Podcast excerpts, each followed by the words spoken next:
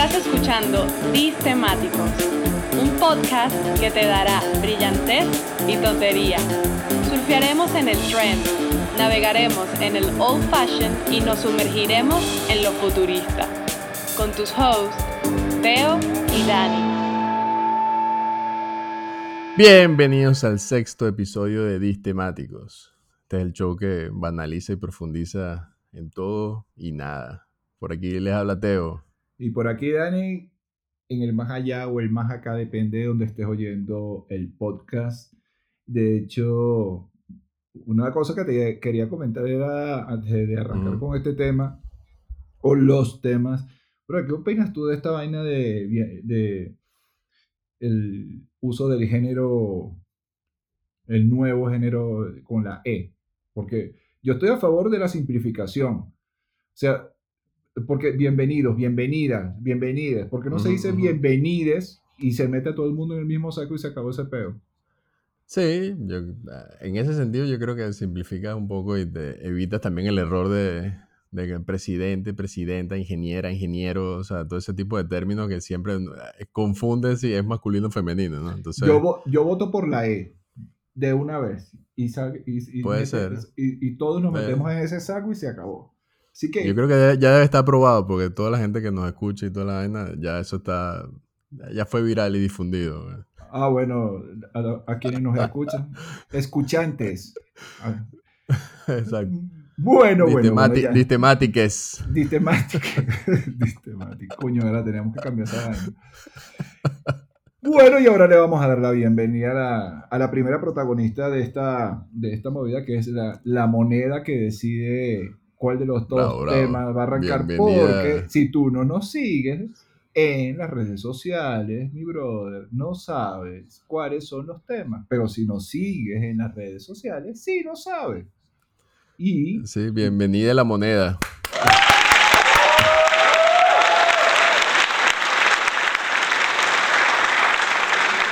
Eh, bueno, vamos a darle con todo para empezar esta vez una vez. Cara, cara, cara. Voy con cara. Vamos pues.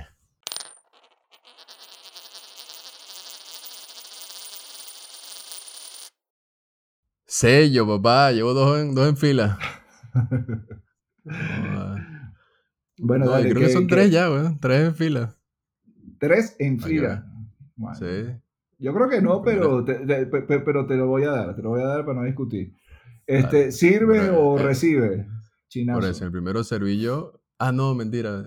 Yo dos nada más, porque el primero que. Mira, brother, no, vamos, no vamos a depender. No, no, vamos a depender este programa de tu memoria, porque si no, vamos a terminar. Ah, bueno, en uno de los temas, aquí spoiler alert, en uno de los temas de hoy vamos a hablar de eso. Pero bueno, ok. Este, no, vamos a empezar y sirves tú esta vez ahorita. Vamos a... Sirvo yo, sirvo yo. Sirvo yo es que yo tiro el primer tema. Y con ustedes viene el primer tema. Bueno, yo arranco diciendo que nada es gratis en esta vida, todos lo sabemos, que, y lo barato siempre es sospechoso. No hay duda de que lo que ofrecen las plataformas de video es económicamente rentable para cualquier usuario, o sea, para todos los que estamos metidos en esa movida. Y estas plataformas han generado tribus urbanas dentro de la lealtad que tienen sus usuarios. Una de ellas son los seriéfilos. Say Seriéfilos, que son los que son aficionados a las series. Porque hay consumidores de series y hay consumidores de series. Los seriéfilos son los fanáticos de series. Y esto es un público que está conectado a una oferta constante que tiene un contenido que se actualiza constantemente. Ahora bien, somos conscientes de lo que pasa cuando estamos disfrutando de esta serie de lo que está maquinándose detrás de lo que pasa cuando navegamos dentro de la aplicación, cuando vemos la aplicación. ¿Somos autónomos cuando tomamos las decisiones para consumir esa serie o funcionamos sobre sugestiones que nos diseñan las plataformas para nosotros? Hoy de lo que quiero hablar es qué hay detrás de tanto disfrute maravilloso cada vez que nos sentamos. Si todo es válido con tal de pasar el rato de supuestamente desconectarse cada uno de nosotros. Y para empezar, quiero saber, primero, si, si tú consumes series o no consumes series. Esa es la primera pregunta para ti, viejito. Sí, sí, sí, sí consumo. Eh, pues me imagino que lo vamos a ir desarrollando con, con, lo que tú quieras indagar, pero consumo, eh, pero tiene que ser algo que, que, en efecto me enganche muy rápidamente, ¿no? Pero sí trato de estar más o menos, o sea, es como una vía de escape, como dices tú, que me gustan más las series para desconectarme en la, en la noche, por ejemplo, antes de dormir, que una película. Pero yo te, yo te voy a dar, según Netflix, hay tres categorías de consumidores, según Netflix, ¿no? Pues, porque, claro, ellos tienen que segmentar de alguna manera, ¿no? A grandes rasgos ellos tienen a los comenzadores que ven solamente dos minutos de una serie, porque eh, se la pasan sapeando. Los, los observadores que ven más del 70% de una serie, eso es que se aburren, vuelven, eh, resetean, y los completadores, que son los que ven más del 90% de una serie. Esto es eh, a nivel de temporada, evidentemente, ¿no? Ya después que... Sí, claro. Ahora, y tú, tú, te ubicas ahí en términos generales en cuánto? En, en, Yo creo que en, en, promedio estoy en, en completador. O sea, sí, en promedio. Porque cuando empiezo una que, que, en verdad me guste, lo que pasa es que sí hay un, al principio hay un poco de zapping, trato de, de, ver qué es lo que está la gente viendo o escuchando, de qué se está hablando en series que están en Netflix y vaina, y por ahí entonces voy escogiendo algo que, con lo cual empezar. Si esa me engancha, voy con todo, o sea, no voy con todo y, e inclusive dependiendo de la serie lo puedo terminar en tiempos bastante rápidos. Bueno, de, de, hecho dijiste algo aquí, que tú generalizas el consumo de series dentro de una sola plataforma que es Netflix. ¿Has intentado ver algunos Prime, Apple, Disney Plus? bueno, sí, lo que pasa es que también depende un poco, en mi caso, el tema de las restricciones geográficas, ¿no? Porque no todas las plataformas están disponibles en la geografía donde estoy yo. Entonces, a través de mecanismos adicionales, como VPN, que podemos desarrollar en otro episodio, este, he logrado tener acceso a otras plataformas como Prime y, y Disney Plus, por ejemplo. Disney Plus, por cierto, gracias hermano, te estoy chuleando la cuenta, este, pero bueno, así pasa en las plataformas digitales. Paréntesis publicidad. Eh, pero sí, hay, de hecho hay series, eh, series de Prime, por ejemplo, a la cual me volví fanático y, estoy esperando con ansia inclusive que saquen series de capítulos nuevos, temporadas nuevas, Pero básicamente utilizo Prime y Netflix como el, así el 90% de las series que veo. El Disney Plus sí está un poco más asociado a los enanos. Bueno, de hecho, la, la, eh, la, forma en la que tú estás narrando la forma, como abordas a las plataformas, tiene que ver mucho que ver de cómo, están dentro del market share cada uno de ellas. Mira, Netflix tiene más de 100 millones, 190 eh, millones de suscriptores. Prime, a nivel mundial, tiene 100 millones. O sea, Netflix tiene casi el doble, güey. Pero el Prime, lo que pasa es que el Prime, eh, no sé. el Prime Video. el Prime Video, ah, Prime, Video. Prime Video, específicamente. Por ahí venía la cosa, era para ver con una, tú sabes, con una recta al pecho para ver si. No, y el Apple TV que tiene 33 millones, eh, que tiene 3 millones, 33 millones de suscriptores, Disney Plus, solamente en tres meses, desde que abrió, eh, registró 28 millones. O sea que Disney Plus, si se enseria, se mete como la tercera plataforma a nivel mundial. No, y parece que va a serio, porque entonces sí, ya también empiezan ellos a jugar con, con la fanaticada, porque todo el mundo Marvel y superhéroes y vaina, cuando empiecen ese show, olvídate, man. sí, claro, pero, va a migrar. Y, y justamente ahí viene la, eh, si nosotros hacemos análisis estático, eso es cierto, pero es que Netflix siempre está un paso más allá de lo que está sucediendo. Entonces, lo, que nosotros no sabemos es hacia dónde van ellos para diversificarse y, captar la, la, la, la, atención. De, fíjate que, que, tú sabes evidentemente lo que es eh, Big Data y Thick Data, ¿no? que son las, las dos formas en las que trabajan ellos para, para hacer los análisis. Eh, el enfoque de Big Data, muchos de, voy a hablar muy, muy, muy en general. El Big Data analiza datos masivos, eh, solamente analiza correlaciones entre condiciones o relaciones entre variables y es solamente cuantitativo. O sea, es pura data, puro análisis de información. Pero ¿cuál es la idea? Lo que quieren ellos es predecir. Predecir. Entonces, en la medida de que tú, eh, ya, ya Netflix, todas las plataformas saben que nosotros tenemos 90, ellos tienen 90 minutos de nuestra, 90 segundos de nuestra atención para tomar la decisión de qué serie vamos a tomar. Después de que nuestro cerebro pasa 90 segundos con el control en la mano y no ha tomado la decisión, empieza a, hacer loop y empieza para ver hacia qué es lo que va a decidir. Eso ellos lo saben. Por eso es que ellos te sacan las predicciones y empiezan a analizar tu patrón de, eh, de navegación. Pero hay una cosa que, ahí... Sí, dime. No, no, dime, dime. No, que lo que sí te voy a decir, en, en, la predicción o en lo que yo he visto, que sí Netflix tiene que trabajar un poco, eh, por ejemplo, en la, la, lista esta del top 10 por regiones, la verdad es que en mi caso nunca la pegan. O sea, ninguna de esas me, me ha llamado mucho la atención en la mayoría de las veces. Entonces ahí un poco cuando me empiezan a llegar eh, sugerencias, porque ahorita te bombardean hasta por correo y toda la vaina, este, ahí sí hay algunas sugerencias que, que ya yo tengo en mi lista o estoy pendiente de, de tomar acción y empezar a verlas. ¿no? no, pero es que fíjate lo que, lo, lo que están haciendo ellos, es, están complementando no solamente los patrones de navegación básicos, que es lo que estamos hablando ahora, sino el análisis de Big Data, que es la, la coexistencia o la experimentación como usuarios. Entonces ellos lo que están haciendo, están mandando un, una batería de antropólogos a los hogares en diferentes regiones del mundo para hacer un análisis cualitativo del disfrute y del consumo. O sea, no es solamente que tú estés viendo la serie, no es solamente el tiempo en el que ves la serie, no es solamente eh, si sapeas o no sapeas, sino ¿Qué se come cuando estás viendo la serie? ¿Comes o no comes? ¿Cómo se comportan? ¿Qué tipo de interacciones tienen entre ellos? Si usas el celular mientras estás viendo la serie. Porque ellos lo que están, están, eh, están tratando de ver es, además de la relación que hay en los tiempos que usas, es la causalidad. O sea, ¿por qué tú decides salir de la plataforma o entrar de nuevo?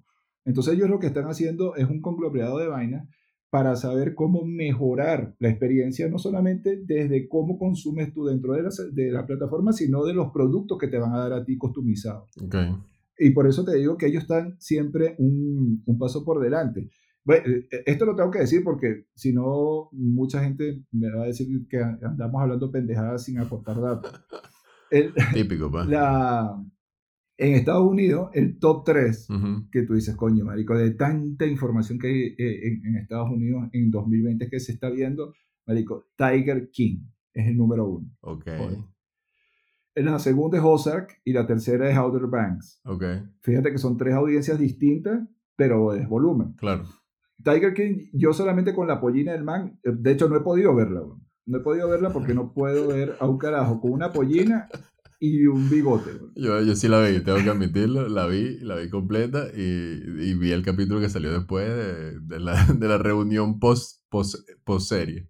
Y creo que sí hay cierto nivel de injusticia. Free Tiger King. Qué bueno. No, y en Latinoamérica, pero fíjate que de Latinoamérica es más abierto, weón, porque el, el top one es Dark. Que es, una, que, que, que es europea, pero que es europea, no es gringa, no, no ni latinoamericana. La segunda es The Last Dance, maravilla. Sí.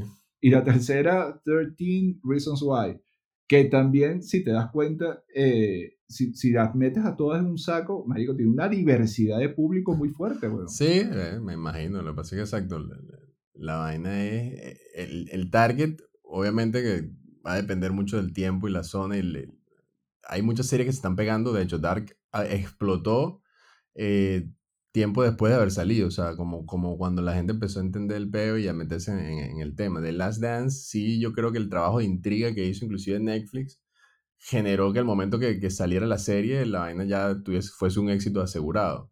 Pero entonces depende... Bueno, de hecho, no, no, y es que la, justamente la, el patrón narrativo de la serie no, eh, nos ha cambiado la manera en la que nosotros queremos consumir ahora ese tipo de material. Porque claro, podemos decir, bueno, es que esa vaina era como una telenovela, pero hay una diferencia muy, muy, muy grande con las telenovelas que, que existen dentro de la plataforma. Sí, claro. E, y es que cada, si bien esto es una narrativa horizontal, es un storytelling, donde eh, hay varias, hay varias historias de varios personajes que, conjugan en un solo tronco ¿no? principal, cada episodio es en sí casi una película. O sea, cada episodio tiene una personalidad específica, tiene una fuerza muy, muy, grande. Independientemente ¿De qué estamos hablando? De la serie. Ah, de, la, serie. Pensé que está hablando de una serie en específico. No, bueno, es que justamente todas las series tienen ese patrón. Cada capítulo tiene una personalidad muy fuerte que, claro, está arraigada a lo largo de la, de la temporada. Bueno, pero, depende de la serie, ¿no? Porque hay series que, que, no tienen relación entre un episodio y otro, pero igual, la misma producción del episodio sí te da como para Exactamente. No, no, eso sí, eso sí. Pero esa narrativa no existía antes, porque antes, la, las, digamos, las series de televisión, eh, todas venían atadas a lo que, a la personalidad de la serie en sí. No tenía un, acento específico en, cada episodio y eso es lo que, bueno, nos hemos acostumbrado y eso es lo que pedimos ahora cada vez que consumimos, si no nos aburrimos, weón. ¿Y tú, tú, eras, tú eras consumidor de series antes de todo este tema de streaming? Porque yo sí recuerdo, por ejemplo, en mi caso, yo Lost lo veía todos los lunes a las 8 de la noche en AXN, sentado esperando que estrenaran el, episodio. Y de hecho, ahí había, tenía un grupo de gente que lo veíamos juntos y vaina, y nos reuníamos a ver episodios. Eso era antes de la época de streaming. Ese, es el recuerdo, ese es el recuerdo que, yo, o sea, que tengo yo. Bueno, salvo cuando era pelado niño, que, que sí veía mis episodios de He-Man y esa vaina que, pero no lo veía tanto como una serie, sino... Pero es que justamente, es que, es que ese, esa es la gran diferencia. Yo, no, yo era consumidor de series siempre y cuando yo controlara mis tiempos. Que la primera que yo vi fue Los, que era, Pero yo la vi... ¿Pero la viste en Excel? No, la viste ya después... Yo la vi 10 años después porque conseguí todos los, de, los DVD y los vi eh, in a row, ¿no? Y me, y me, lo disfruté de esa manera. On eh, demand Game of Thrones me la, me, la, me la, lancé igual. O sea, yo esperé a cinco o seis temporadas para verla seguida cuando yo quería y no esperar a que HBO me soltara el capítulo. Eso me pasó solamente ahí tienes formas, pues ahí tienes otras formas de, de cómo se está generando el contenido y cómo lo estás consumiendo. No, y la oferta que te están poniendo. Bueno, pero de hecho tú sabías que, que la gran mayoría, la gran mayoría eh, de, de, los consumidores son femeninos. O sea, son las chicas las que más consumen series. Estoy hablando específicamente de series. Y, tú, tú, y tú conoces a la, a la, el término binge watchers, que, que viene de binging. No. Estos, eh, estos son los que ven más de seis horas, que son los, que son los maratonistas de ah, series. Ya, ya, ya, claro. sí, sí, bueno, eh, de una de las características de ellos es que el 60% son mujeres de los binge watchers. Eh, el 49% son menores de 34 años. O sea, ya tú te saliste de eso, ¿no? No eres solo, sin hijos. Bueno, bueno, papá. Ah, eso puede ser, este, eso puede ser también. prefieren series con muchas temporadas porque son maratonistas. Esta gente es lo más cerca de un maratón va a ser ver series. Este, 33% prefieren que no tengan menos de 10 capítulos. Okay. Y, el, y el 38% ve varias series a la vez. ¿Tú ves varias series a la vez o, o es de, los que ve una sola? No, Porque mi, mi esposa, mi esposa, marico, es monotemática. Tiene que tener una de cabecera para, para desangrarse viéndola. Lo que pasa es que exacto, depende, depende, depende. Pero sí tengo varias, pues, o sea, si quiero un rato de comedia, tengo las que, un par que puedo escoger y ver ahí sin, sin mucha... Pero si estoy viendo una serie que va a tener un fin, una vaina, o sea, por ejemplo, Dark, solamente estaba viendo Dark. Porque ya era suficiente uso de neuronas para entender el pedo de Dark como para meterme en otra serie. Pero si tengo serio, o sea, por ejemplo, yo veo, si quiero ver un capítulo de relajarme, puedo ver un capítulo de The Office, en versión americana, ah, o veo Brooklyn Nine-Nine, o veo Rick and Morty. Tengo como varias, un listado de series que puedo brincar de un lado para otro. Pero cuando me engancho en una que tenga varias temporadas y que quiero terminar así, porque por eso, o sea, hay unas que tengo que seguirle la, la, o sea, la historia y otras que simplemente la puedo ver cualquier vaina en cualquier momento, ¿no? Bueno, ¿y, y qué? ¿Y tú comes y bebes? Porque el 60% de las personas comen y beben como si estuvieran en el cine. Sí, nosotros, o sea, es que depende. Si, si es una serie que estamos viendo mi esposo y yo, si seteamos la vaina y nos tomamos algo y comemos algo. ah, bueno, ya, que sacas esta, bueno, aquí hay, una entre, aquí hay una estadística interesante. El 3% deja de practicar sexo para ver series. Ya que hablas tanto de tu esposa, ¿qué, qué tal? ¿Cómo, cómo, cómo la maneja? No, no, primero sexo y después serie. estamos bien. No, bien. Mm, pero, pero por eso que ahorita la verdad es que no estamos viendo tantas series juntos porque ya andan un tema también de viendo vainas coreanas y series que yo no estoy viendo. Entonces ahí llegamos al acuerdo que cada quien ve su vaina y nos hablamos después. Bueno, brother.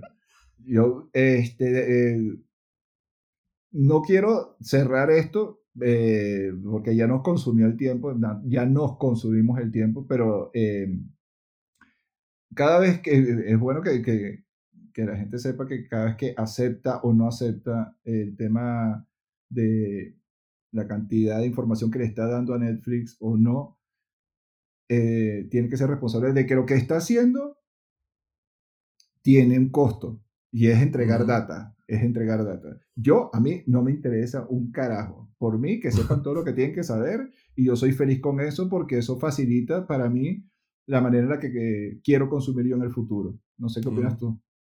Sí, a, mí nuevamente, el tema este de, que te está controlando todo y que pareciera que te están escuchando cuando estás pensando qué ver, y a mí no me molesta en lo absoluto porque también me, me facilita la capacidad de la toma de decisión. Bueno, la, conclusión es que si, si, somos, si son ustedes tan flojos como Teo y yo, eh, déjense, llevar, déjense, llevar. y entreguen eh, y déjense entregar todo lo que tienen que entregar. Y eso vendría siendo la conclusión de este tema. Bueno, relaja, y disfruta, tremenda conclusión. relaja, relaja y disfruta, relaja y disfruta. Vamos a cerrar este segmento de una vez para, para cerrar el set. Entonces vamos a cerrar este primer set y abriendo la puerta para el segundo. Y fíjate, de hecho viene entrando la banda ahorita que me va sacando. Bienvenido, bienvenido la banda. Venga arriba, venga arriba.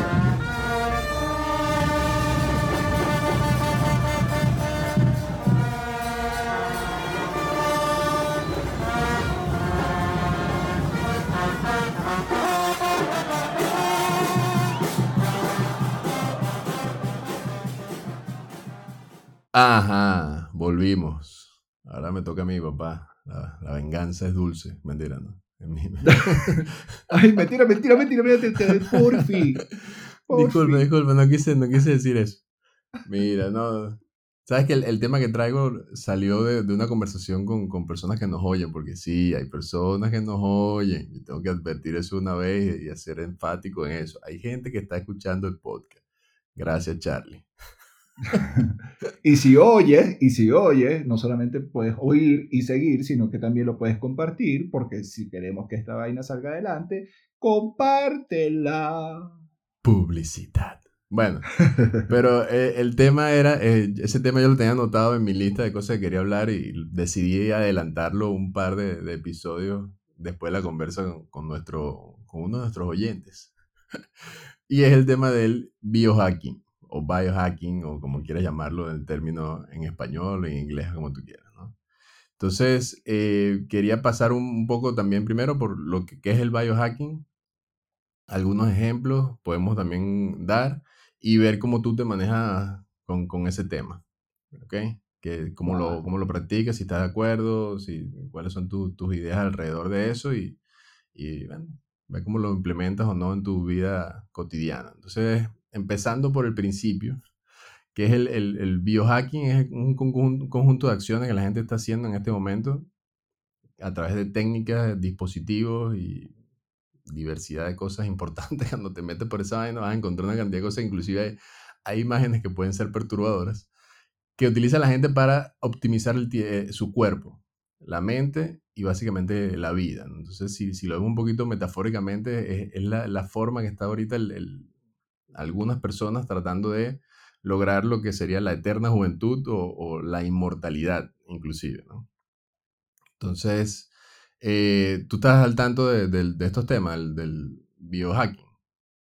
Sí, pero muy por encima. De hecho, me enteré cuando me leí el libro de, de Tim Ferriss, Titanes.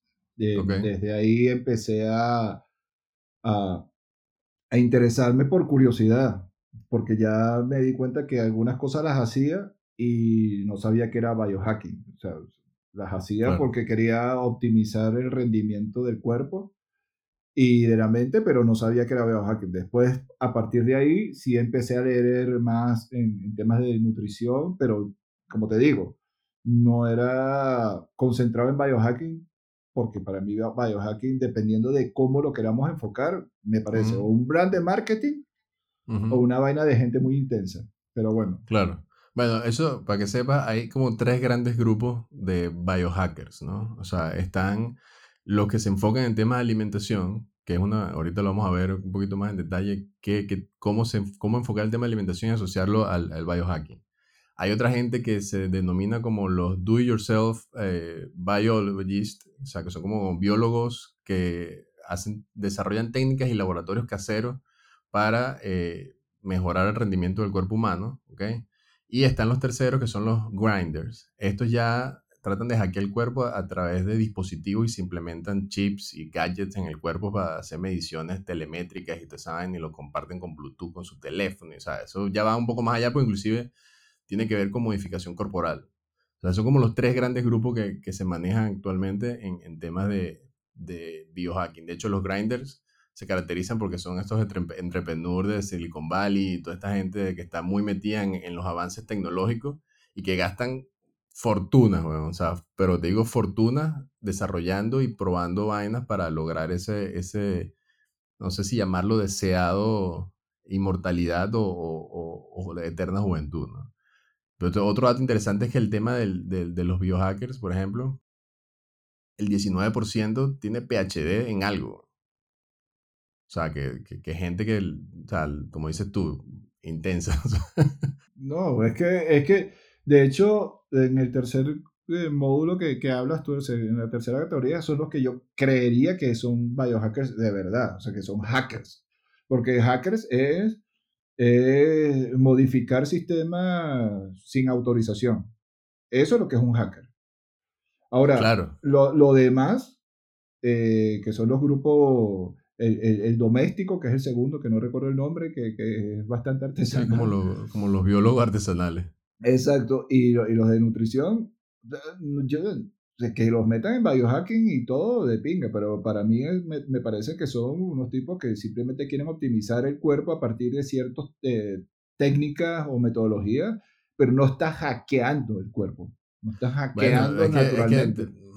es, que, sí, o sea, si hay evidencia, por ejemplo, es que el, el biohacking, es que nuevamente, tú lo estás viendo como el lado de implementación entre comillas, extremo. O sea, te está yendo al lado de donde ya estás modificando el cuerpo humano.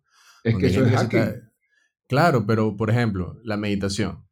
La meditación es, exacto, ah, eh, Eso es lo que te iba a decir, de formas naturales, de las formas naturales, de, para mí lo que realmente es hacking, cuando tú, te, eh, tú haces un self-management de nutrición o desarrollo mental, para mí realmente lo que es un hacking es la, es la meditación, porque tú estás eh, modificando tu sistema cognitivo, pero desde tus propias herramientas.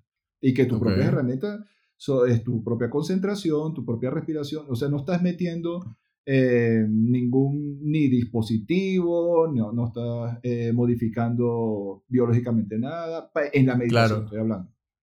Claro, pero, pero si estás hackeando tu cuerpo, o sea, porque las células. por eso te estoy diciendo que. Por eso estoy de acuerdo con la meditación. Estoy Ajá, y por ejemplo, otro ejemplo, el, el, ayuno intermitente. El ayuno intermitente es. Eh, pero es que no estás hackeando el cuerpo, ahí lo que estás es modificando el funcionamiento del cuerpo, pero el cuerpo no está, está generando un aceto, perdón, bueno, que estamos hablando de nosotros como si todo el mundo supiera lo que es fasting. Este, el fasting. Bueno, ayuno intermitente, exacto. Lo podemos explicar rápidamente, pero, pero también es una forma de modificar el patrón de consumo alimenticio o, de consumo calórico.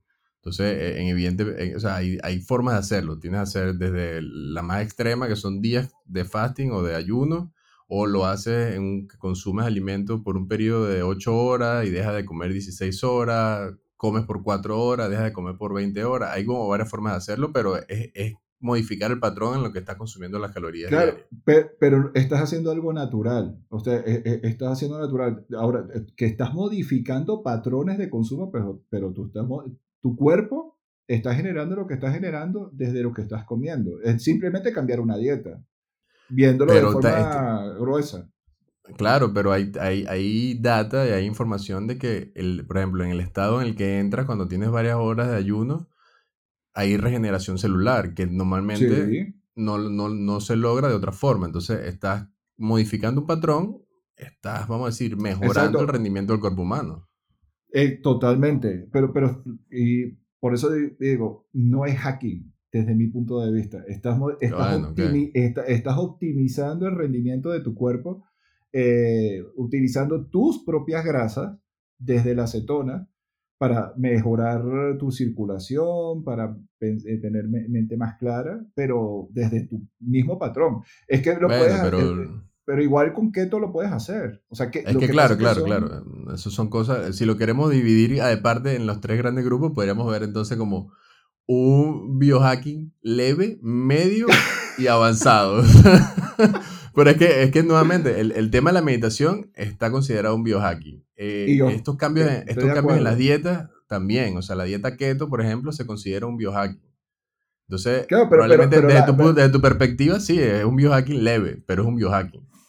Porque, eh, no, pero entonces, si alguien tiene una dieta desordenada porque simplemente la tuvo, porque su cultura es así, un gringo eh, de New Jersey que está comiendo hamburguesa todos los días y tal, y deja de comer hamburguesa, entonces bajo esta premisa también está haciendo biohacking.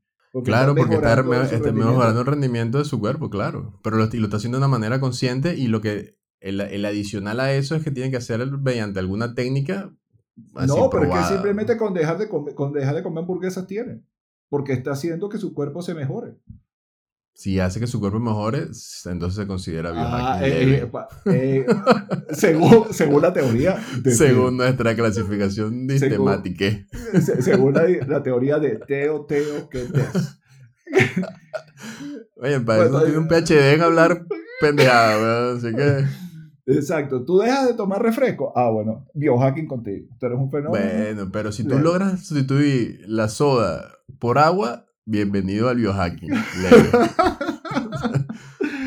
no, pero eh, yo no, puedo, no te puedo decir específicamente eh, si a mí me ha servido keto, si me ha servido fasting o si me ha servido la meditación desde el punto de vista cuantitativo, no te lo puedo decir. Yo sí te puedo decir que eh, mis exámenes de sangre y toda la vaina tienen em, niveles como deberían estar. Eh, quizá es muy probable que si, siguiera fumando y siguiera bebiendo como bebía antes licor, no estarían como están. Eh, pero es que yo también hago, o sea, al tener una vida medianamente saludable y tener un régimen de nutrición medianamente saludable y eh, hacer un trabajo con la mente medianamente saludable, teóricamente deberías tener una vida saludable. Yo creo que tengo una vida saludable, pero yo no sé en qué proporción cada una de esas vainas me ha ayudado. Yo creo que sí. No, no, bueno, es que yo creo que sin hacer análisis tan profundo, si te vas a la parte cualitativa, o sea, tú te sientes mejor, te sientes más activo, se siente con más energía, te sientes más claro mentalmente, o sea, hay cosas que lo de mentalmente sí, ya, lo de mentalmente sí es discutible porque... Para muestra un botón este podcast. pero, pero digo, o sea, hay muchas cosas que uno puede inclusive en, principio asociar a, placebos, como que, ok, me estoy tomando este suplemento y ahora me siento mejor.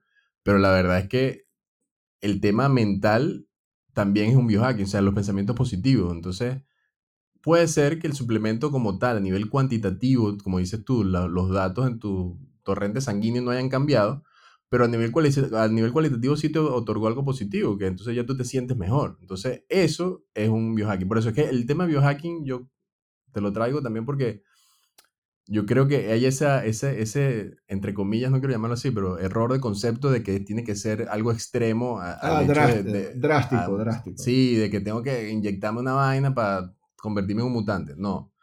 pero eh, hay cosas previas o, digamos, de alcance para todos que se consideran biohacking. De hecho, el tomar cafeína, para algunas personas donde el efecto de la cafeína es una mentalidad más clara, por ejemplo, se puede considerar biohacking.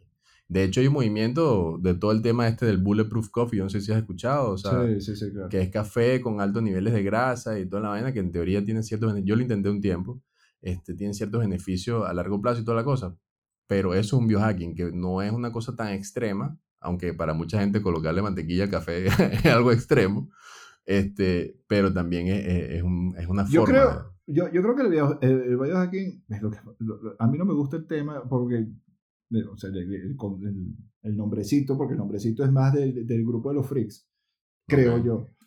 Pero para mí es el tema de cuando una persona toma la decisión de optimizar el rendimiento de su cuerpo eh, y utilizar técnicas para eso, si lo llamamos biohacking, entonces asimílalo de esa forma.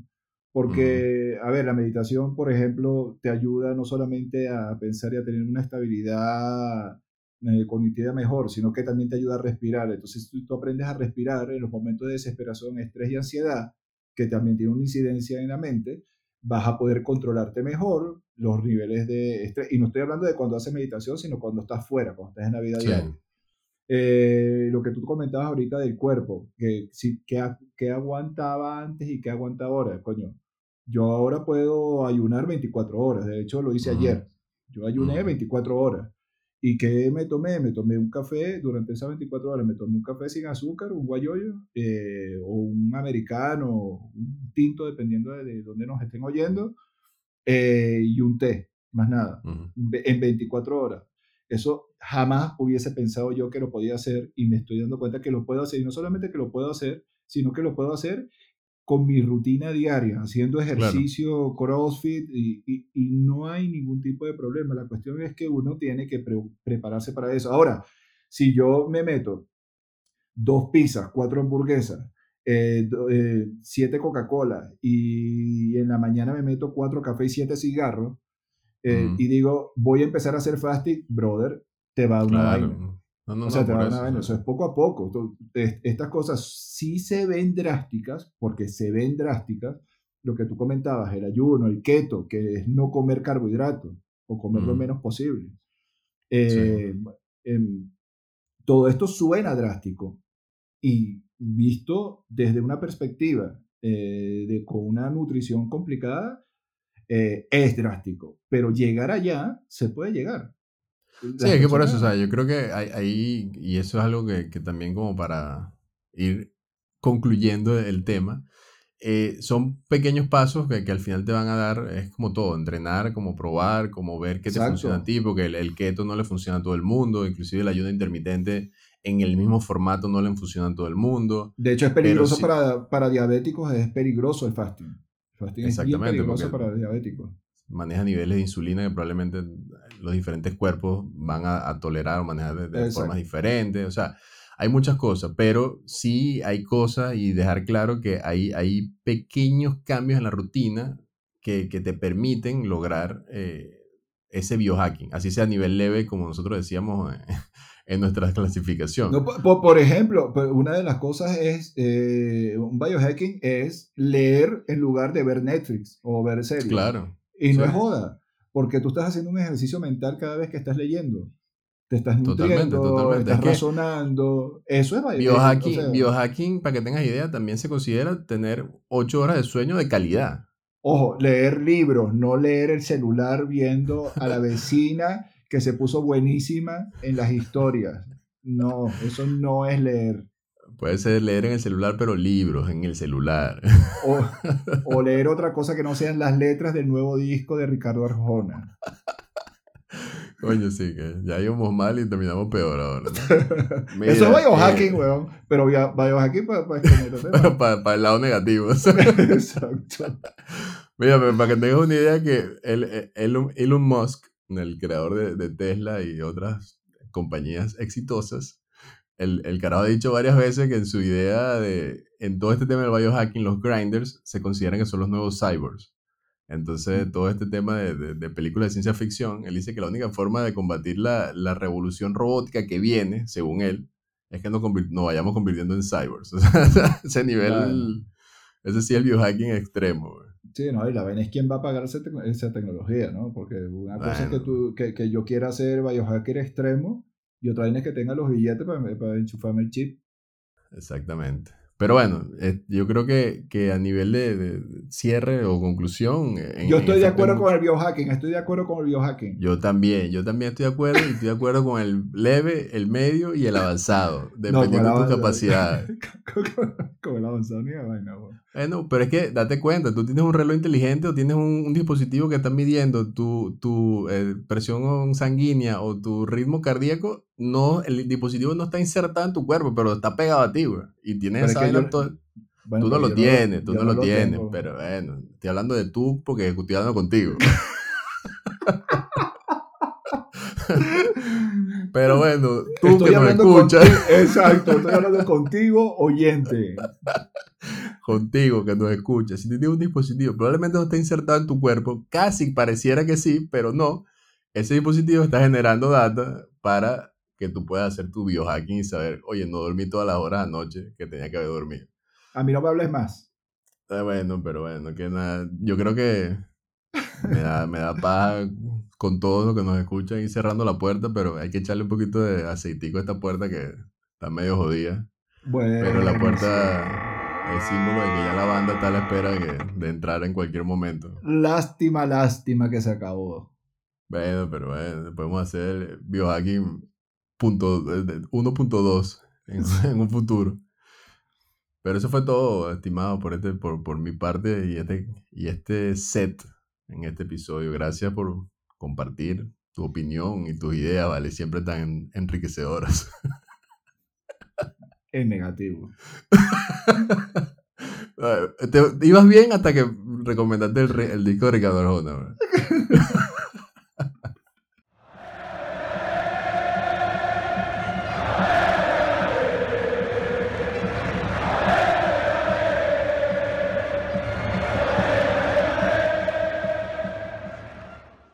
Y esto fue todo de nuestra parte. Gracias por estar ahí. Gracias a ti, Teo. Gracias a los que nos trajeron los temas. Somos Teo y Dani en Distemáticos. Síguenos, likea, comparte la joda en nuestras redes sociales, arroba Distemáticos en Instagram y Twitter.